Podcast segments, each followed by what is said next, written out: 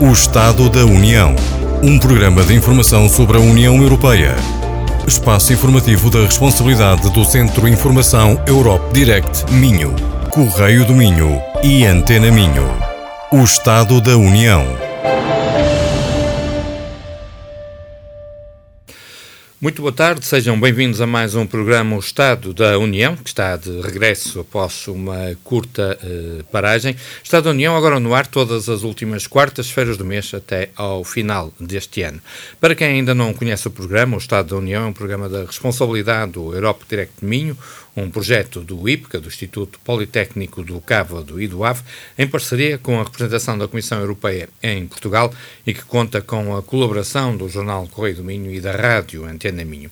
Neste programa falaremos de diversos assuntos relacionados com a União Europeia. Esta conversa será moderada por mim, Paulo Monteiro, e por Alzeira Costa, coordenadora do Europe Direct Minho. No passado dia 15 de setembro, Ursula von der Leyen falou uma vez mais no Parlamento Europeu, perante os deputados e os cidadãos. Durante cerca de 60 minutos, a Presidente da Comissão Europeia incidiu por vários temas importantes da nossa sociedade e apresentou os marcos do trabalho da Comissão nos últimos 12 meses, assim como apresentou as principais medidas para o futuro. Abordaremos os temas de destaque neste programa, acompanhados por um ilustre painel de reconhecido mérito, conhecido, eh, composto por Alexandra Silveira, titular da Cátedra Jamonet da Universidade do Minho, Pedro Frovo, diretor do Centro de Estudos de Direito da União Europeia da Universidade do Minho, e ainda Carlos Alberto Carlos Abreu Amorim, assim que é professor da Escola de Direito da Universidade do Minho. Boa tarde a todos, muito obrigado por estarem presentes neste Estado da União e vamos, no fundo, debruçar-nos hoje sobre o sorteio, o discurso da Presidente da Comissão Europeia, Ursula von der Leyen. E nesta primeira questão, no fundo, uma questão global para todos, eu começo por perguntar à professora Alessandra se gostou do teor, do teor do discurso e que análise faz deste mesmo discurso do Estado da União e, no fundo, qual é o tema que, que destaca desta, desta intervenção de Ursula von der Leyen. Boa tarde. Olá, boa tarde, Paulo. Uh, Pergunto-me o que, que eu achei deste discurso do Estado da União, que nem de propósito dá nome ao nosso programa, não é? dá nome ao programa, porque uma vez por ano, uh, na reentrée em setembro, faz esse discurso em que a presidente, no caso Ursula von der Leyen, da Comissão Europeia, faz um balanço das realizações, equaciona soluções perante os desafios e anuncia as principais iniciativas a apresentar no ano seguinte, em 2022, porque a Comissão Europeia tem a iniciativa legislativa, né? portanto, é a Comissão Europeia que faz avançar eh, as propostas e as políticas no contexto da União. E eu gostei, eu gostei do discurso, acho que é, é um discurso que não deixa ninguém indiferente. Né? De resto, no dia seguinte, nos jornais em Portugal, no público, por exemplo, a jornalista Teresa de Souza dizia que foi um discurso que elencou as fragilidades europeias e não mobilizou ninguém, mas é, a diretora do Diário de Notícias, é, Rosália Mourim, já dizia outra coisa completamente diferente, dizia que foi um discurso ambicioso e que reenergizou a reentrée. Portanto, é, não deixou absolutamente ninguém indiferente. Mas eu, é, eu diria que, sobretudo, fiquei entusiasmada com é, o mote. O discurso intitula-se é, fortalecer a alma da nossa união. Né? E foi um discurso inspirado em, em, Robert Schuman, como os nossos ouvintes saberão, é um dos pais fundadores da União Europeia, né? autor da Declaração Schuman, que inaugurou o processo de integração em 9 de maio de 1950. E, e a partir daí, em todo dia 9 de maio, se comemora o Dia da Europa, não é? E uh, Robert Schuman dizia, e Ursula von der Leyen uh, começou com essa citação, dizia que a Europa necessita de uma alma, necessita de um ideal, de uma vontade política para servir esse ideal. E uh, a presidente von der Leyen, então, explicou em que medida a União Europeia deu vida a estas palavras de Robert Schuman nos últimos 12 meses. Basicamente, porque nós escolhemos enfrentar em conjunto a maior crise global da saúde no último século, a fim de que todos os europeus tivessem o mesmo acesso a uma vacina que salva vidas. mas também porque nós escolhemos responder em conjunto à mais profunda crise econômica mundial de há décadas com o Next Generation EU, não é? é, é a nova geração europeia, rebatizada entre nós como a bazuca, não é? um, um instrumento de recuperação tão comentado nas, nas recentes eleições autárquicas, e, mas também, diz Ursula von der Leyen, porque nós escolhemos enfrentar um em conjunto a crise planetária mais grave de sempre, que é, é, é a crise ambiental com o Pacto Ecológico Europeu. Portanto, eu diria que as questões em matéria de saúde, de economia e de ambiente dominaram o discurso de Ursula von der Leyen, porque estas três dimensões, estes três desafios, ofereceram uma alma para a atuação conjunta das instituições europeias e dos 27 Estados-membros. É? Tanto que Ursula von der Leyen conclui o seu discurso com a ideia de uma união com alma, uma união com ideais, com vontade política, é? É, a ideia de uma Europa unida na adversidade e na recuperação. É? De resto, é, eu diria então, é, respondendo a sua pergunta, que foi um discurso uh, com pretensões inspiradoras, eu diria assim, é? uh, sem ser populista, sem ser piegas, foi um discurso simples, um discurso sem pontas soltas, tudo o que foi dito tem um propósito, mesmo uh, as omissões, como nós vamos ver no decorrer deste programa, e ela termina o discurso um, admitindo que não é fácil encontrar palavras certas para expressar a essência de uma união com alma. Então, pede palavras emprestadas a alguém que a inspira. Quem? É jovem atleta, jovem esgrimista italiana Beatrice Vio, né, Bebe Vio, é, que foi medalha de ouro, como nós sabemos, nos, nos últimos Jogos Paralímpicos, é uma atleta que eh, perdeu os braços, teve os braços e, e, e as pernas amputadas em, em, função de uma meningite.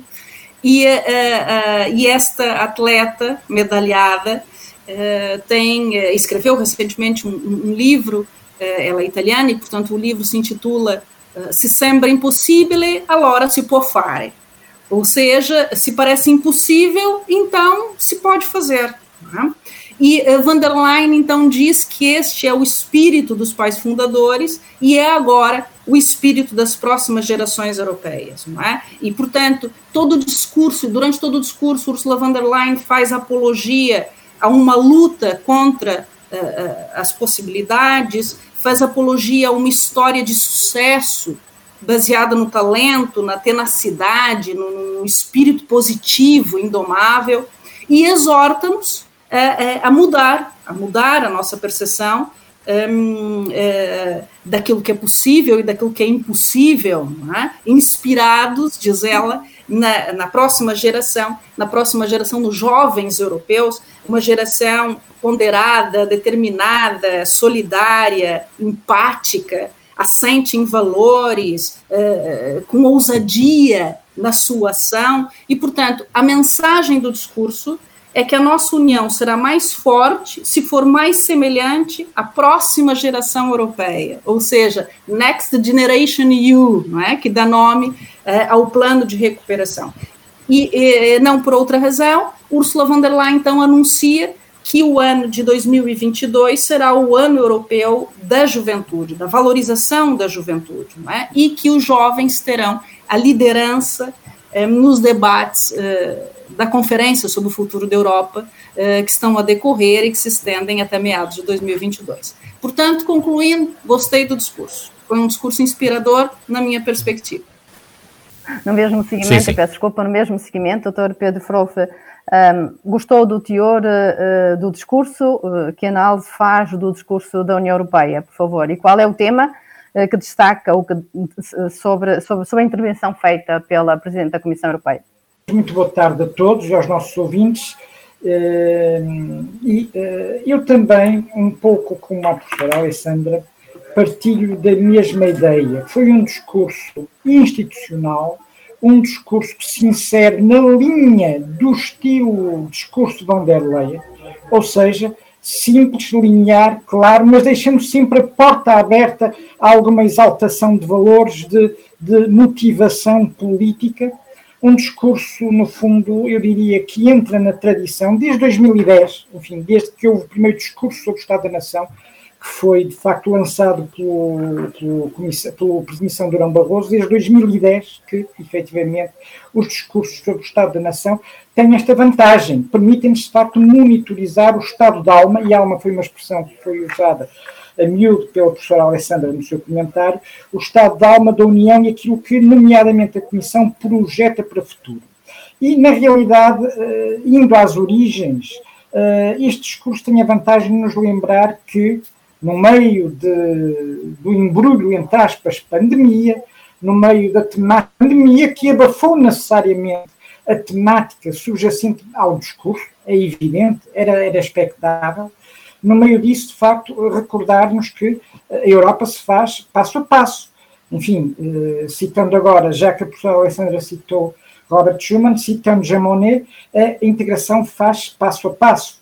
E, portanto, às vezes há pequenos passos que são indiciadores desses estados de alma que nos levam para a frente. E já que falamos de alma, eu salientava, por exemplo, como um exemplo desses pequenos passos, o anúncio do programa Alma, para, no fundo, fomentar entre os jovens o intercâmbio profissional. Agora, no contexto geral, e portanto sem perder muito tempo, eu creio que, obviamente, a questão da pandemia, a questão da Next Generation é fundamental, são dados marcantes, incontornáveis num discurso, num discurso sobre o Estado da União nesta altura, mas eu permitia-me então ainda mais, eh, digamos, indo para além dessas grandes temáticas estruturantes e expectáveis, expectáveis, necessariamente, do discurso da União, salientar um outro item, que é o anúncio, e, e houve também aqui uma série de coincidências, até temporais, uh, o anúncio da necessidade para para o próximo ano,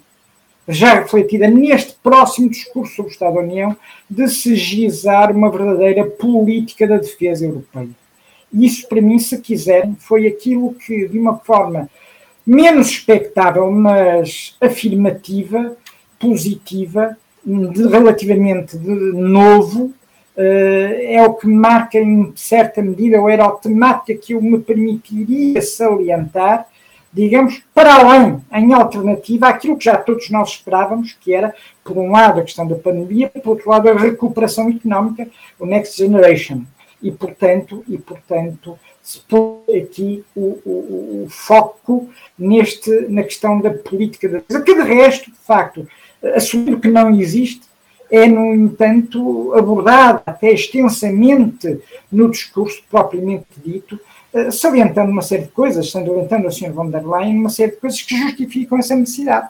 Até mesmo, até mesmo o facto de, se nós não conseguirmos fomentar a pacificação, a ultrapassagem de conflitos na nossa vizinhança, obviamente nós acabamos por os assimilar. E, por outro lado, também, enfim, isto talvez seja um dado novo, que nós não temos pensado muito nele, desde o Treino Europeu da Defesa, logo no limite que, que, que de facto falhou. É que hoje em dia não é preciso pensar em grandes exércitos para se pensar numa política de defesa e de segurança, novamente apelando à vertente da digitalização. Portanto, eram estes tópicos que eu aproveitava para partilhar como tópicos enunciadores e característicos deste discurso e, no fundo, também partilhar a opinião da professora Alessandra. Eu também gostei do discurso. Te repito, é um discurso estilo von der Leyen. Simples, claro, linear, abrindo sempre uma portinha para a proclamação de princípios, para, para, para a exaltação daquilo que, que é fundamental, uma política europeia. Muito bem, muito bem. Uh, dois gostos ao discurso de Ursula von der Leyen. Uh, Carlos Abreu Amorim, também gostou deste discurso. Que análise é que faz do discurso do Estado da, da União feito pela Presidente da Comissão Europeia? Boa tarde. Boa tarde, eu cumprimento todos os meus companheiros de painel e cumprimento todos os ouvintes. E se houve dois gostos ao discurso, o meu é um muito gosto. É um gosto muito, aliás. acho que eu, na minha encarnação, na minha breve passagem pela política, se calhar aprendi a não dar grande importância aos discursos dos dirigentes, mesmo aqueles que são feitos ab início para marcar, para, para deixar marcas, para, para constituir o início de novas etapas, porque muitas vezes, enfim, a, a, a realidade acaba por nos pregar partidas. Mas eu recordo que quando esta nova comissão, este novo elenco da Comissão Europeia entrou em funções, em dezembro de 2019, Ursula von der Leyen fez um discurso, um discurso extremamente ambicioso. Foi quando lançou o Pacto Ecológico Europeu, a Europa Digital, um conjunto de programas. E a realidade durante o ano 2020, como todos sabemos, sabemos, temos uma enorme lição e, contudo, grande parte dos objetivos, grande parte daquilo que von der Leyen disse em dezembro de 2019 que era para fazer, apesar da pandemia do Covid, apesar desse enorme desafio e de outros que acabaram também, como disse agora o professor Pedro Frofo, no âmbito da geopolítica e da defesa por serem colocados, até bastante recentemente, grande parte desses objetivos, repito, foram conseguidos, foram levados a cabo e com assinalável êxito, particularmente na área do ambiente. E, portanto, foi um discurso inspirador, foi um discurso motivador, foi também, como foi dito, um discurso de alma, linear e simples, mas foi um discurso onde cada palavra deve ser lida, porque normalmente eh, eh, aquilo que eh, a Presidente da Comissão nos tem habituado é que aquilo que ela diz tem sentido, tem peso, tem medida e normalmente é para cumprir, mesmo quando existem, enfim, adversidades não previstas, eh, por parte da realidade e da sucessão dos acontecimentos. Aliás, a crítica que eu faço não é ao discurso. A crítica que eu faço, enquanto observador, é às críticas ao discurso, porque grande parte da imprensa internacional, enfim, das pessoas que até aqui em Portugal muitas vezes gostam de comentar, a professora Alessandra Silveira citou alguns dos casos, eh, eh, não deram se calhar a importância que este discurso teve e desvalorizaram ou relativizaram grande parte daquilo que foi dito. E aquilo que foi dito, nomeadamente sobre a, a, a, a saída da crise sanitária, o Next Generation EU, o Pacto Ecológico Europeu, a, Europa digital, a Europa mais justa do ponto de vista social, a geopolítica e o futuro, acho que eh, nos vamos recordar deste discurso, porque estou convencido que os pontos próximos da política europeia, das iniciativas legislativas europeias e dos programas que forem lançados, terão como guia eh, exatamente este, este discurso de 15 de setembro de Ursula von der Leyen. Muito bem, a primeira apreciação a este discurso, com dois gostos e um gosto muito, de facto, toda a gente gostou uh, deste, deste discurso. E, e hum, doutora Alessandra, eu particularizava um pouco mais agora este, este discurso sobre a vertente da, uh, da saúde uh, e, e, como Carlos Alberto, Carlos Gabriel Amorim há, pouco referiu um, que há muitos críticos e falou desta crítica, uh, os, os, críticos que criticaram um bom, um bom discurso, não é? Uh, mas a questão que, porque há comentadores um, e como falamos da vacina, na, há um, um, uma frase da, no discurso uh, da, da Presidente da Comissão Europeia que diz que mais de 70% dos adultos da União Europeia estão totalmente vacinados. Fomos os únicos a partilhar diz mesmo, eu reforço, fomos os únicos a partilhar metade da produção de vacinas com o resto do mundo. Disponibilizamos mais de 700 milhões de doses aos cidadãos europeus, bem como mais de 700 milhões de doses a mais de 130 países do resto do mundo. Não me venham dizer, doutora, que isto não é solidariedade europeia. E eu isto, nos nossos comentadores, eu não ouço nada que devemos ajudar os outros, ajudar os outros. O que é que nós fizemos até agora, se não dar metade daquilo que produzimos aos outros? Pois é. Uh, olha, Paulo, eu diria que, ainda na sequência do meu primeiro comentário, né, que é, a propósito da alma europeia, né, que dá mote ao discurso do, do espírito que nos anima enquanto europeus, a presidente von der Leyen uh, entende que, que esta alma só se revela ou só se revela verdadeiramente no seu esplendor quando é posta à prova. E, portanto, o, o discurso está todo ele calcado na adversidade e na recuperação eh, diante do, do, desafio pandêmico. Portanto, a saúde é, é um eixo central, um eixo estruturante do discurso da presidente von der Leyen, não podia deixar de ser, porque é, nós estamos a enfrentar ainda uma pandemia. Não é?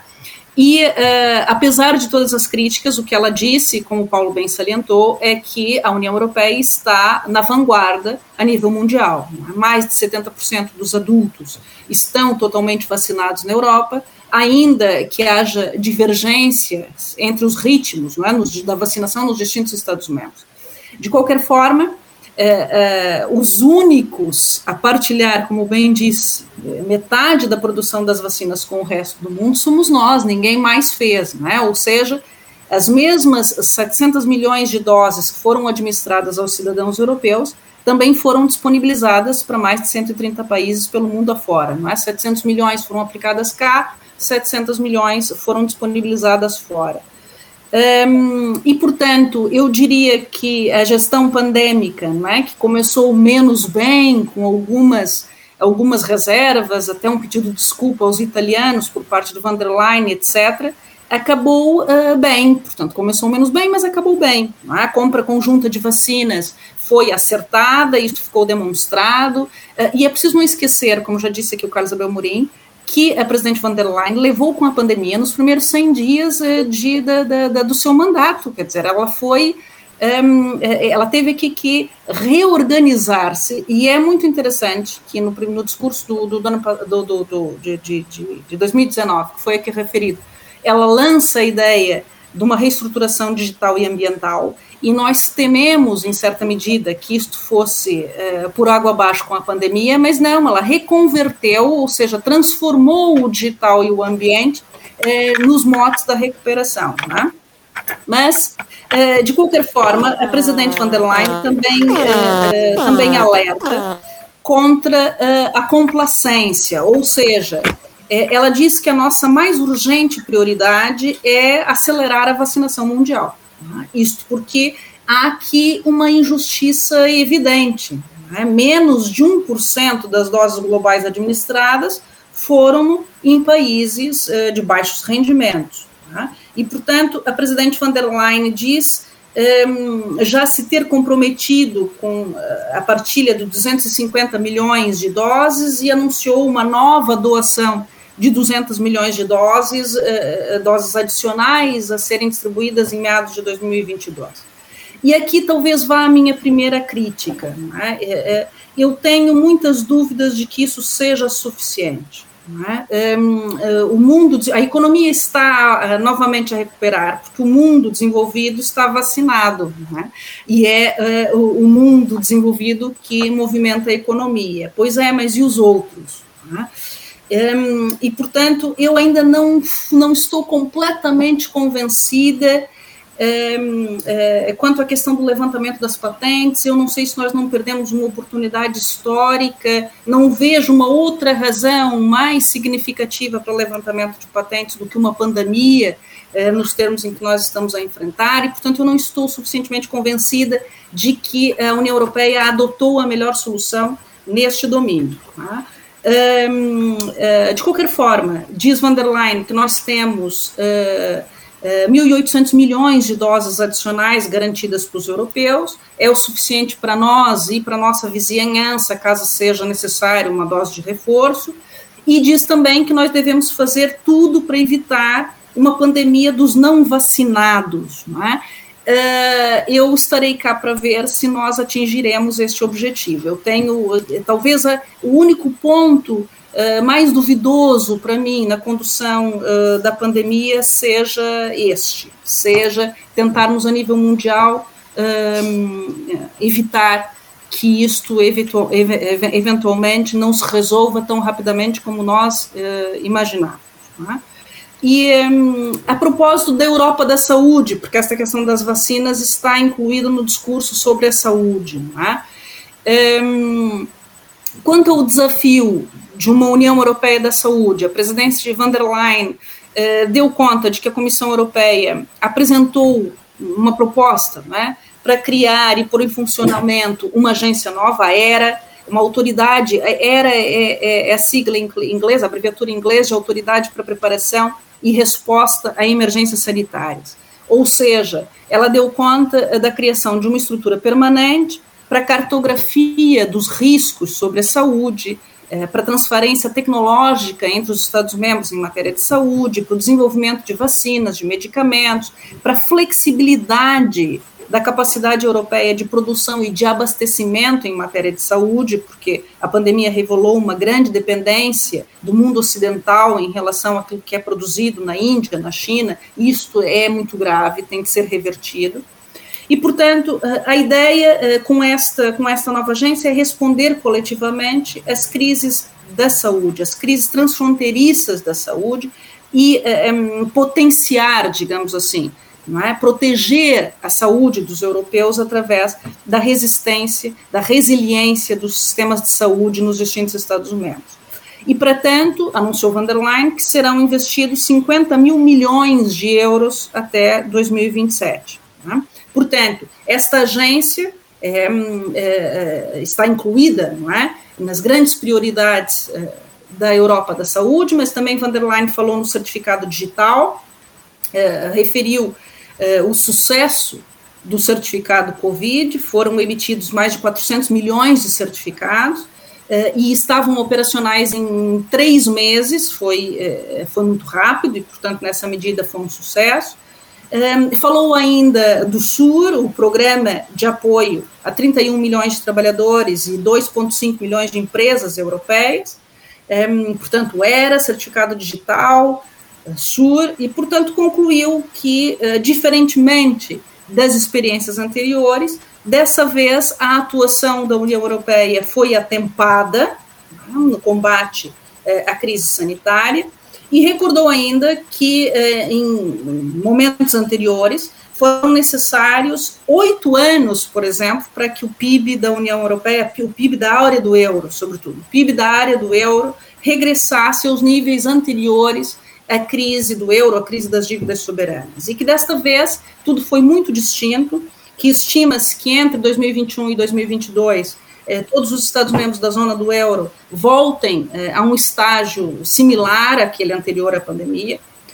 Ehm, e, portanto, eh, ela tinha aqui sucessos a demonstrar, né? tinha efetivamente sucesso a demonstrar na crise, na crise pandêmica. E, portanto, ehm, fica aqui o meu registro só a propósito das dúvidas sobre as escolhas adotadas um, para tentar vacinar o mundo e não apenas os europeus, não é? porque uh, não, não nos basta vacinar os europeus. Nós já estamos a ver, e nós que estamos na universidade percebemos nitidamente que a procura, por exemplo, de alunos internacionais reduziu drasticamente. Muito bem.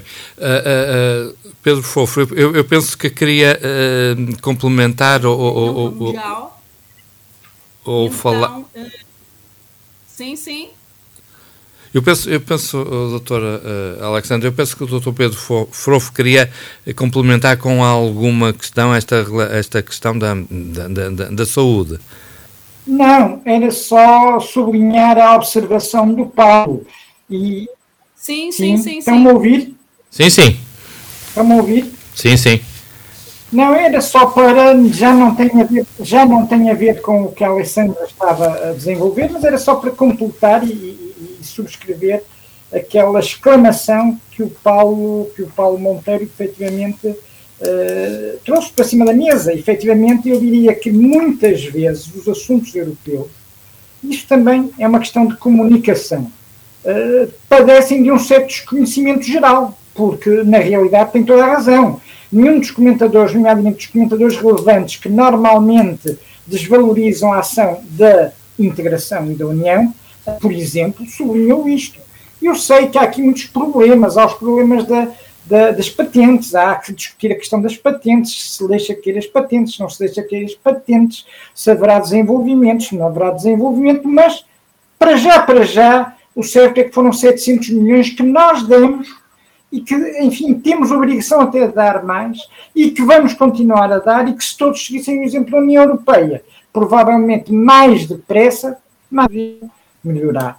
Portanto, partilho de Paulo. É uma questão muitas vezes de se comentar sem se saber. Muito bem, aqui fica uh, um tema que de facto penso que, que foi importante e que, que, é acho que foi muito muito desvalorizado, devíamos tê-lo valorizado muito mais. Pedro Frofo, vamos seguir em frente, o tempo avança rapidamente.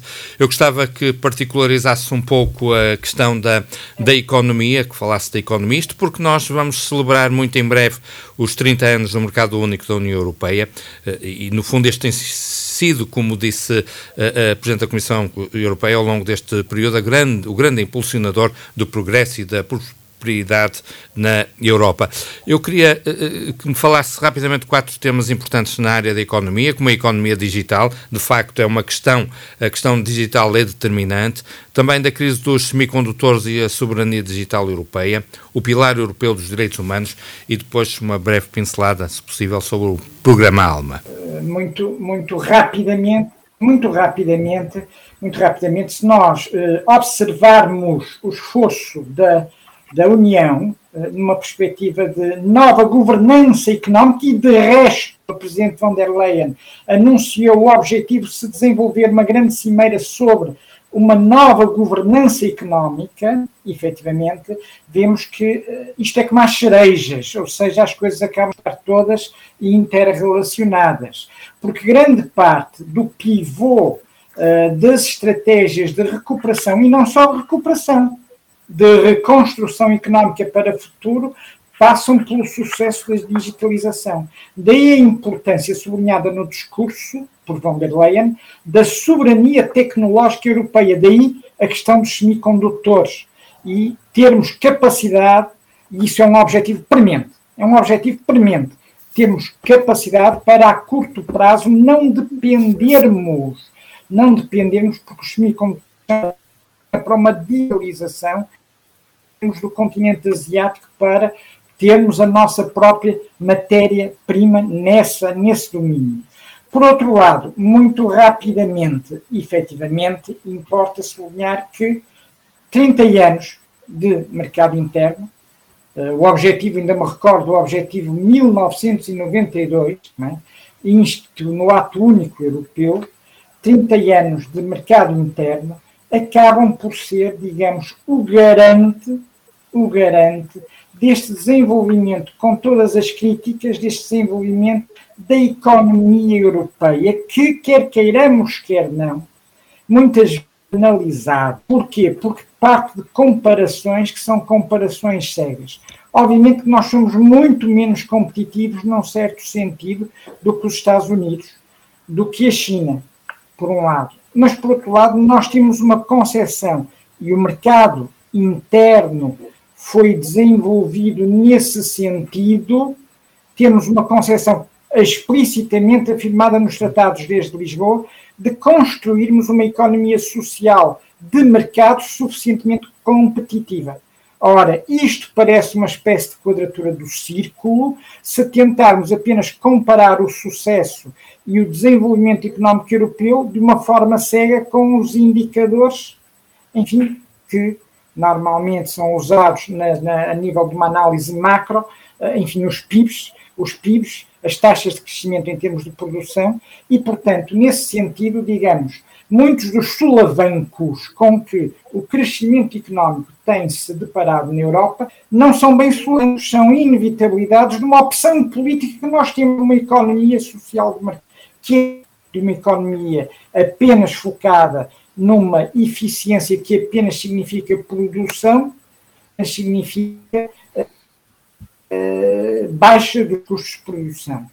E, portanto, nesse sentido, de facto, eu gosto neste, neste discurso sobre um debate, e a Europa é boa a lançar os primeiros passos nesse tipo de desafio, um debate, uma nova governança económica mundial Obviamente, aqui insere-se o programa, o programa, o que nós, enfim, o programa, o Next Generation, o programa, no fundo, de recuperação e resiliência, que pode ser, efetivamente, fundamental. Pode ser, não, será fundamental. Eu, eu só peço aos nossos ouvintes que, enfim, não vale a pena conversar muito sobre isto, que pensem o que é que seria a nossa perspectiva de recuperação, nossa, de vários Estados europeus, da Europa em geral, se não houvesse, de facto, integração europeia, se não houvesse este plano de recuperação e resiliência, com tudo o que também de político de aprofundamento da integração ele significou.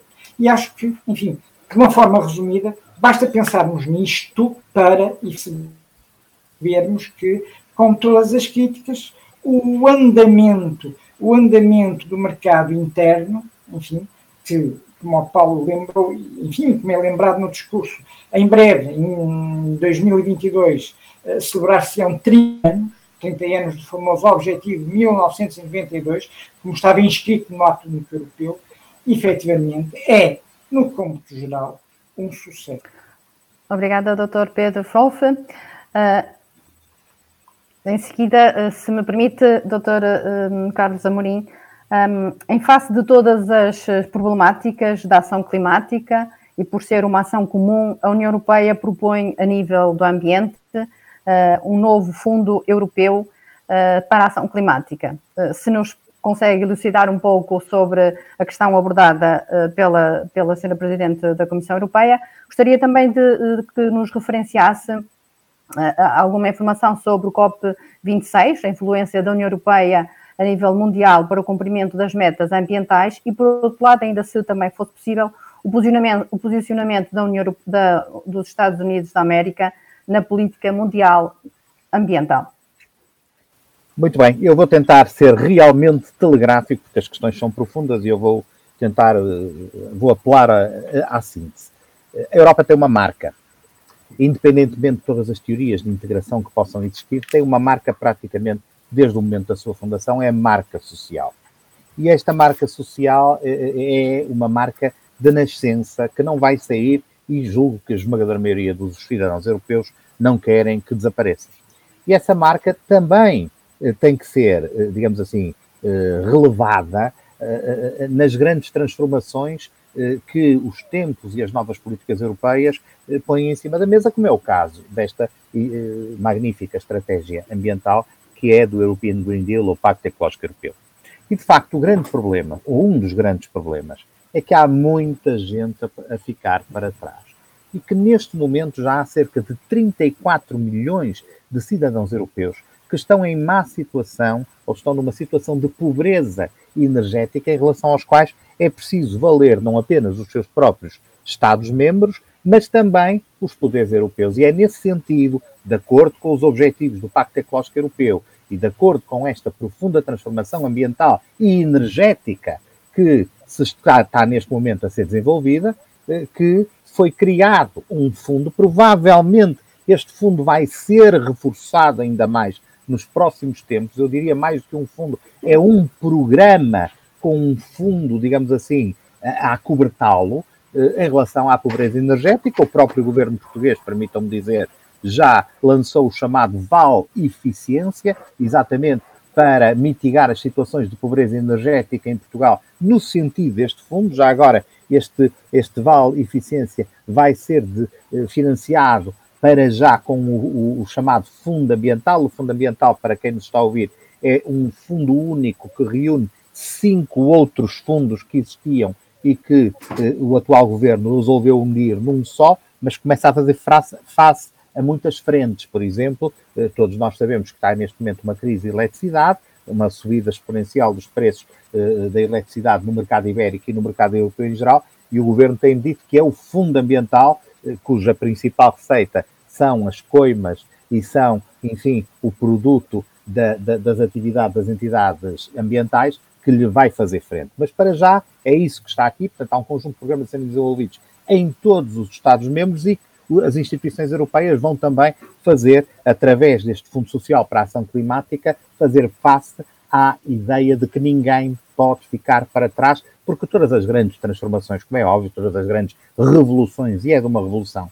ambiental e energética eh, e digital que nós estamos a falar, eh, há sempre pessoas que têm mais dificuldade em acompanhar, e no caso da energia, isso pura e simplesmente não pode ser, sou pena de criarmos uma discrepância e uma desigualdade que não bate certo com a tal marca eh, social, identitária que a Europa tem.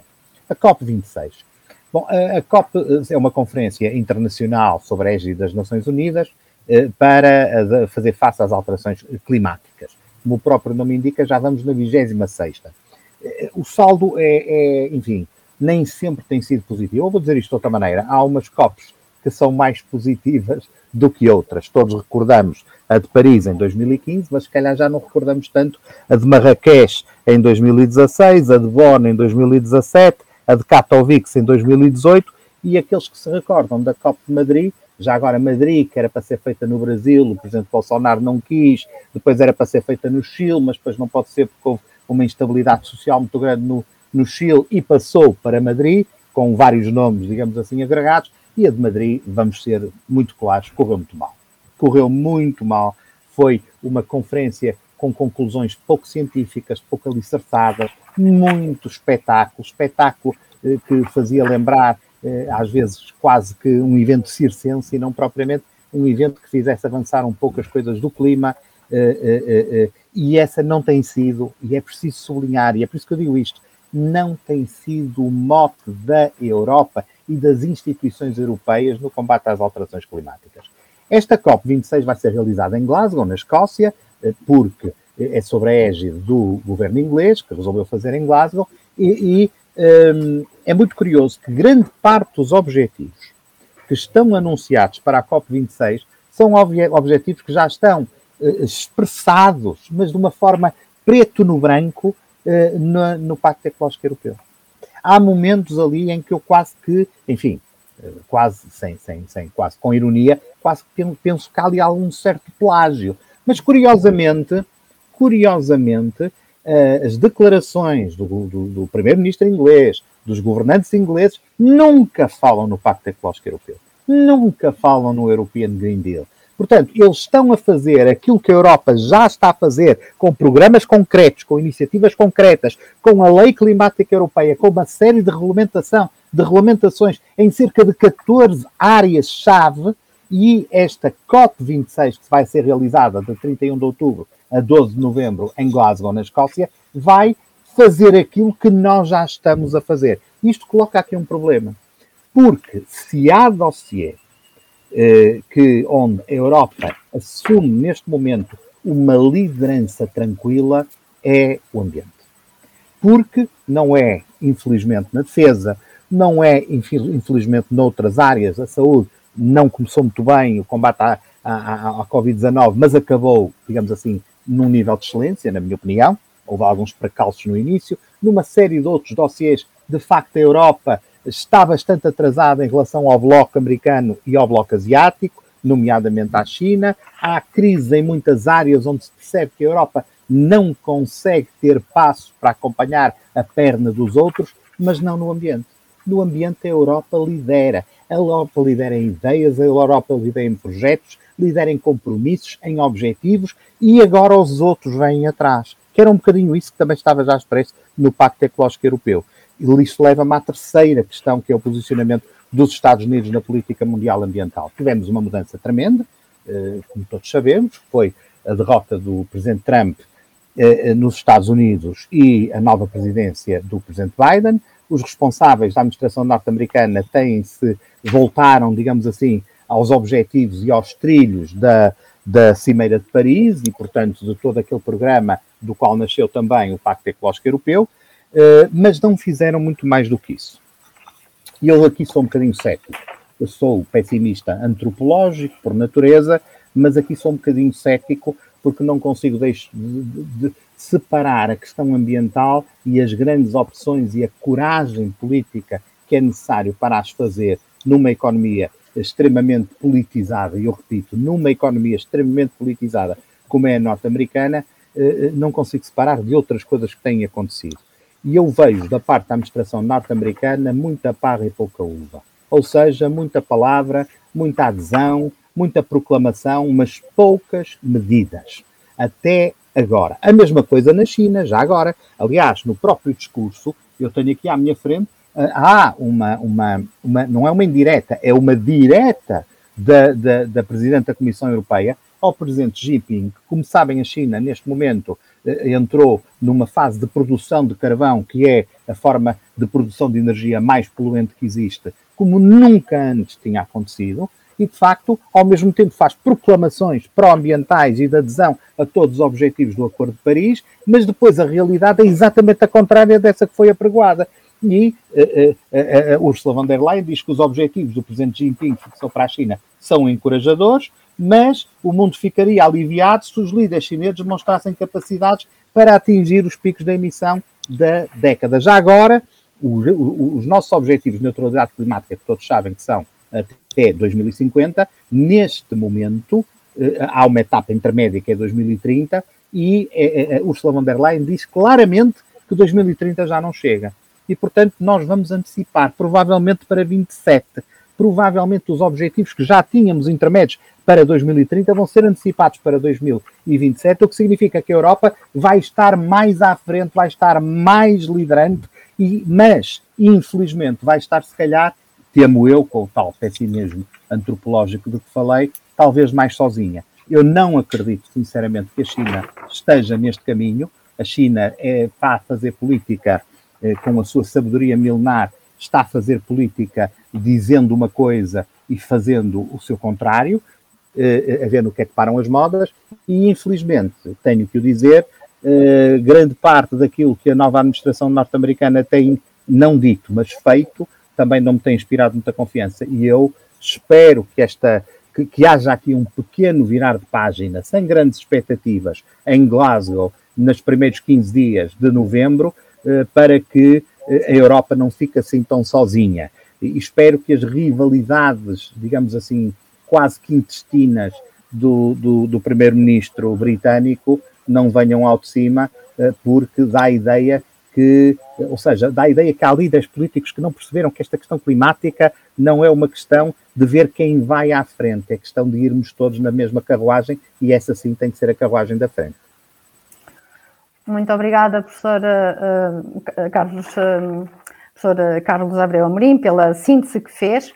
O, tempo do programa está a adiantar-se mesmo. Vamos ver se conseguimos falar sobre mais de matemática, que é extremamente importante, e pediria, pedia ao doutor Pedro Scholf que, tal como uh, um, a doutora, uh, a Presidente da Comissão Europeia nos deu a indicação no seu discurso, temos uma longa história de construção e proteção da paz.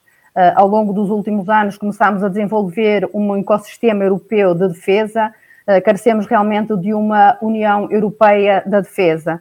Uh, professora, quais, no seu pensamento, quais as suas, a sua opinião sobre as medidas que estão a ser propostas pela Comissão Europeia para esta, esta, esta defesa comum? Bom, ela é enunciada, de facto, neste discurso. Uh, é preciso, há aqui algo por nós, muito topicamente, que importa recordar. Uh, a sensibilidade da senhora von der Leyen para esta é compreensível. Ela foi ministra da Defesa da, da Alemanha e, portanto, eu acho que nesta altura a própria Comissão está particularmente, por mero acaso, está particularmente motivada. Agora, sucede também a outros pormenores. Nós assistimos, enfim, antes e durante o discurso de, sobre o Estado da União, à, à saída do, do Afeganistão por parte das tropas norte-americanas. Assistimos a um, a, um, a um continuar, apesar de tudo, a um continuar de uma lógica norte-americana que é uma lógica histórica tradicional, uh, que é, de facto, a de na realidade, independentemente das proclamações, ainda estou a pensar no que salientou agora o professor Carlos Abreu Mourinho, independentemente das proclamações, eh, uma estratégia de, no fundo, interesse nacional mais centrado, mais euro-americano, mais americano do que euro-americano. Uh, estou a assistir, ou assistimos, não é, uh, à criação do, do. Uh, no próprio dia do discurso, 15 de setembro, é anunciado o álcool uma espécie de programa de aliança, de aliança militar estratégica entre os Estados Unidos, a Austrália e o Reino Unido, eh, que suscitou já um incidente diplomático em que eh, a Austrália, no fundo, no fundo eh, desistiu suspendeu a encomenda de cerca de 50 milhões, 50 mil milhões de euros que tinha, no fundo, desde 2016 contratualizado com a França para o fornecimento de submarinos nucleares. Bom, mas em resumo, e aí, de facto, eh, há uma notória convergência entre as ideias da senhora Presidente da Comissão eh, e as ideias do Presidente Macron, que, no fundo, tem posto um grande ênfase na necessidade de se criar uma uma política de defesa e segurança em termos europeus, em termos coletivos europeus, ultrapassando-se efetivamente, enfim, o Estado atual, que é ainda um pouco um Estado que resulta das raízes históricas do trauma, do trauma da sede da, da, da Comunidade Europeia de Defesa, que de facto, enfim, eh, nunca avançou, nunca saiu do papel, logo, enfim, na origem do processo de integração. Ora, há novidades aqui, na medida em que, tal como no que diz respeito ao Green Deal, também a senhora von der Leyen, no seu discurso, aponta um caminho que é, e eu repito, há pouco aflorei, eh, não é necessário continuarmos com o paradigma dos grandes exércitos para desenvolver e capacidade para desenvolver uma política, para efetivar, criar e efetivar uma política de defesa e segurança, desde logo se pensarmos no ciberespaço e na digitalização. E a Europa vai se posicionar, e lá, lá está, novamente, tem aqui neste domínio a oportunidade de, vai se posicionar nessa ótica do desenvolvimento de uma política de defesa própria, comum e efetivamente comum, e este anúncio, o anúncio é claro neste discurso sobre o Estado da União, posicionar ou poderá posicionar-se posição de facto. Lá está, em conciliação com a soberania tecnológica almejada numa posição muito inovadora. Obviamente que, só para terminar, topicamente, hoje em dia, dadas as vicissitudes norte-americanas, que torna efetivamente à velha tradição americana que era, que era no fundo, não quero recuperar, recuperar chavões políticos, mas que era de facto o American First, em primeiro lugar. Uh, por outro lado, face, e é que motiva o AUKUS, face à progressão do poder económico e também militar da China na Índia e no Pacífico, de facto, uh, a Europa a Europa tem que ter uma capacidade, como é dito no discurso, de pelo menos atenuar, se não mesmo evitar, a criação ou a eclosão de conflitos eh, na sua vizinhança, e isso é que é, digamos, a grande estratégia da defesa europeia, porque senão tudo isso, quer queiramos, quer não, como vamos ver agora com uma nova crise de refugiados, ou como poderíamos ver com uma nova crise de refugiados afegãos, porque senão é de facto a tal preservação do modo de vida europeu e anunciado no discurso da senhora Presidente da Comissão em 2019 que é posto em causa. E, portanto, começa a ser urgente de uma verdadeira política digital do ciberespaço, mas no fundo efetiva de defesa estratégica em termos comuns à integração europeia. E vamos ver se de facto tal como resulta deste discurso, no próximo 2022 essa política já está, pelo menos, concebida. Muito bem, Pedro Fofo, e como é bom falar da Europa, que nós estamos há uma hora a falar aqui da União Europeia, o tempo passa rapidamente. Estamos mesmo no final do, do programa de hoje, havia tanto, tantos assuntos que tínhamos agendado para falar, hoje não vai ser mesmo possível. Eu pedi era a cada um, de uma forma muito, muito telegráfica, que fizesse uma nota final e que depois nos desse a sugestão para ficar aqui neste eh, Estado da União. Começava pela professora Alexandra. Muito rapidamente, se preciso, eu abdico do meu tempo de sugestões. É, houve que um, uma crítica, é, sobretudo da, da, da, ala socialista no Parlamento Europeu, é, no sentido de que no discurso de von der Leyen faltou a dimensão da justiça social, a dimensão da socialidade, etc. Eu não concordo e, uh, e inclusivamente há uma frase lapidar no discurso uh, de Ursula von der Leyen que ela diz que justiça social implica equidade fiscal. E eu acho que isto faz toda a diferença. a pandemia introduziu a questão do saber como reforçar a capacidade orçamental da União Europeia para responder à crise sanitária através da redistribuição da riqueza, da transferência de recursos entre os Estados-membros. E a solução adotada segue a lição histórica dos sistemas federativos, ou seja, lançamento de dívida comum e lançamento de tributos, lançamento de impostos pela União Europeia. Se se recordam, no quarto Conselho Europeu Extraordinário, a 23 de abril de 2020, houve unanimidade entre os Estados-membros sobre a forma de financiamento de um fundo de recuperação através de dívida emitida pela Comissão Europeia e garantida pelo orçamento europeu através de novos recursos próprios. E, é, e isto é, é, é uma viragem histórica no processo de integração. Ou seja, em vez de dívida mutualizada pelos Estados-membros, né, falava-se muito de eurobonds, ou seja, títulos calcionados de forma conjunta pelos Estados-membros, optou-se por dívida emitida pela Comissão Europeia, ou seja, títulos de dívida da União e não apenas da zona euro.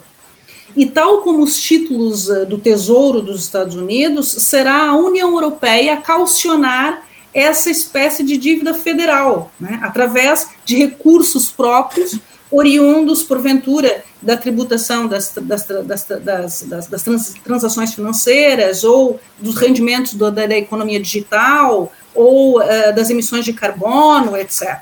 Tá? E eu penso que isso um, eh, não está a ser suficientemente explicado, explorado, não é? É, porque na verdade seria inevitável que a emissão de dívida europeia a esta escala, uma escala absolutamente inédita, conduzisse a introdução de novas receitas próprias da União Europeia, porque o orçamento da União vinha sendo suportado até então, sobretudo pelos Estados-membros. E isso impacta necessariamente na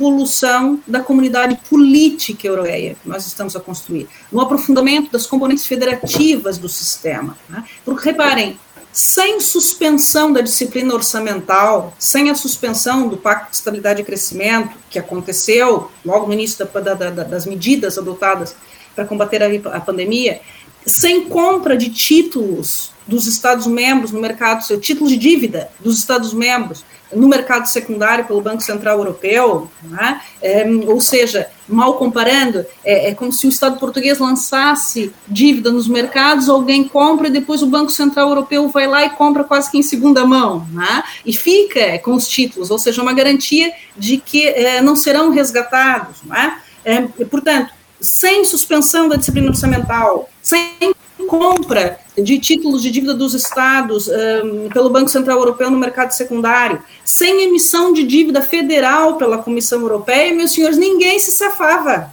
Ah, passe a expressão, ninguém se safava. Portanto, um, é, só que, claro, a contrapartida disso é um maior controlo na utilização dos recursos por parte dos Estados-membros, a contrapartida disso é mais responsabilização por parte dos Estados-membros, não é? E, portanto, eh, para concluir, nós estamos a sair da pandemia muitíssimo mais integrados do que nós entramos. E, e nem toda a gente tem a real dimensão disso. É? no início da pandemia até se questionava é, se a União Europeia ia suportar, né? E nós devemos isso em larga medida a Ursula von der Leyen, em larga medida a tenacidade eh, desta senhora, que muito diferentemente, agora Angela Merkel está a ser aclamada, 16 anos, etc., uma saída gloriosa, mas eu diria que Ursula von der Leyen foi muitíssimo mais corajosa, e também porque beneficiou da experiência anterior e, sabia mais ou menos como evitar os erros, não é? E, portanto, durante a pandemia foi o Rui Tavares publicou um, título, um texto no, no, público em que dizia: e o fim dessa União Europeia, hein? E é um bocado isso, quer dizer, saímos muito mais integrados uh, do, que, da, do, que, do que quando entramos, e nessa medida a pandemia e a forma como, como foi gerida por Ursula von der Leyen marcaram uh, definitivamente a história da integração. Muito bem, uma nota final também que pedia ao Carlos Abreu Amorim. Ora bom, eu gostaria de dizer como nota final, e desta vez mesmo muito sintética, o seguinte. Em primeiro lugar, eh, eh, eu disse há pouco que grande parte dos dossiês que estão neste momento na geopolítica mundial eh, em cima da mesa a Europa não está, digamos assim, não tem uma posição preponderante neles, na maioria deles. Por exemplo, na questão que, enfim, o que aconteceu agora entre a Austrália e a França e que o professor Pedro Froufo falou, foi claro. Mas a França também soube responder. A França teve um enorme prejuízo, não apenas financeiro, mas industrial e, e até, digamos assim, no seu orgulho de, de, de, de, potência, mas imediatamente respondeu, fez exercícios militares com o Japão e, portanto, eh, eh, houve aqui, de facto, quase que diria, uma espécie de urdidura entre os Estados Unidos, a, o Reino Unido e a Austrália, que se portou eh, nitidamente como uma ex-colónia do Reino Unido, eh, não, não, não conseguiu eh, deixar passar ou ultrapassar essa, essa, essa, essa sensação eh, em todo este processo. não é preciso, foi dito no discurso de van der Leyen, ter grandes exércitos para ter uma política de defesa, mas vamos cá ver, não é preciso também porque a Europa não tem grandes exércitos. A Europa tem a Rússia, que tem um exército muito maior do que todo o exército europeu junto. A única grande potência militar que existe dentro do espaço europeu é a França porque com o Brexit saiu o outro grande exército que acontecia. E, portanto, nós não temos outro remédio senão apostar mais uma vez na, na digitalização, no capital humano e em tudo aquilo que os desenvolvimentos tecnológicos nos levam ou que nos podem levar para uh, incrementarmos a nossa própria política de defesa, mantendo a Europa social, a Europa do bem-estar, a Europa da paz e a Europa liderante no processo eh, eh, eh, climático e eu julgo que isso vai acontecer. Não estou tão seguro para concluir, com uma nota de pessimismo, ou eu, enfim, deixaria de ser quem sou, não estou tão seguro que a ideia do mundo multipolar tenha regressado com a vitória do Sr. Biden. Acho que esta crise, na, esta última crise de defesa com a Austrália, prova isso mesmo. O Afeganistão também prova isso mesmo e toda uma lógica de ações e de leituras que se podem fazer nas entrelinhas mostram que, infelizmente, o Sr. Trump deixou uma marca muito mais profunda do que aquilo que nós efetivamente poderíamos suspeitar em quatro anos de administração. Espero que no ambiente isso não venha a acontecer e espero que no ambiente, pelo menos aí, eh, eh, haja uma, eh, o desenvolvimento de esforços comuns, porque este dossiê é eh, demasiado importante. O que é que a Europa tem que fazer? Só mesmo para terminar, a Europa tem que trilhar os seus caminhos, as suas estratégias, atingir os seus objetivos sem estar preocupado. Isto, aliás, está dito no Pacto Ecológico Europeu, eh, com aquilo que os outros vão fazer, porque se nós fizermos bem, os outros vêm connosco eh, e vão nos fazer uma boa imitação. Muito obrigado. Muito bem, muito obrigado. Pedro Fofo, mesmo, mesmo telegráfico, esta nota final, pedia-lhe, por favor.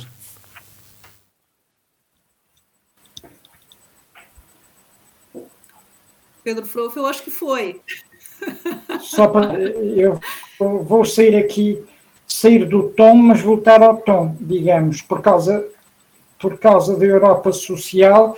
Eu junto tudo, uh, junto uma sugestão de um filme, de um filme que foi já muito falado, mas enfim, mas junto uh, a sugestão desse filme, que é O Pai, é uma produção europeia, se bem que não da União Europeia, uma vez que é uma produção britânica, uh, O Pai, com um papel notável de Anthony Hopkins, e junto à questão da Europa Social, porque efetivamente na Agenda 2024, ou 2025, peço desculpa, ou 1924, eh, esse item estava lá posto, que era o desenvolvimento de estratégias de apoio e aproveitamento da terceira idade. E, na realidade, uma das peças, sobretudo quando temos uma Europa demograficamente envelhecida, uma das peças de qualquer estratégia de abordagem para um equilíbrio social, ou de justiça social, ou de apoio social, terá que, apesar de não ser lá muito sexy, desculpem, mas apesar de programas de juventude e do alma para os jovens profissionais ser mais atraente, mas é fundamental encararmos de frente a questão do envelhecimento, é essa a expressão utilizada nos documentos oficiais da União, e este filme que eu deixo como sugestão, de facto, faz-nos lembrar disso, disso mesmo. Enfim, a Europa social também se construirá a pensar no nosso bem-estar em termos de envelhecimento. Era só isso. Muito obrigado, Dr. Alzira. Uma nota de rodapé mesmo sobre este só teu. Uh, Doutor Paulo, se me permite, eu não vou, eu não vou fazer propriamente uma análise uh, ao, uh, ao, ao, ao Soteu. Uh, tivemos os grandes e ilustres convidados que já o fizeram de forma muito meritória. Vou apenas deixar como Europe Direct um apelo aos jovens que participem de uma forma ativa, proativa e que procurem participar na conferência sobre o, sobre o futuro da Europa uh, propondo, uh, propondo portanto, novas, novas, novas propostas ou participando nas atividades que são desenvolvidas no nosso país e em todos os países da União Europeia, no sentido de construirmos ou de construírem uma Europa que vá ao encontro daquilo que nós jovens, que os jovens pretendem que a União Europeia seja. Bem-aja. Muito bem, mesmo, mesmo a terminar, se eu deixo só uma sugestão muito rápida, é que de facto ir até ao site da Comissão Europeia é muito fácil e descarregamos logo o discurso do Estado da União, o discurso de Ursula von der Leyen, eh, que eh, é fácil de ler e vale a pena eh, de facto lê-lo. Deixo apenas uma frase que eu penso que a doutora Alexandra também falou dela: a nossa União será mais forte se for mais semelhante à próxima próxima geração, ponderada, determinada e solidária, assente em valores e ousada na ação.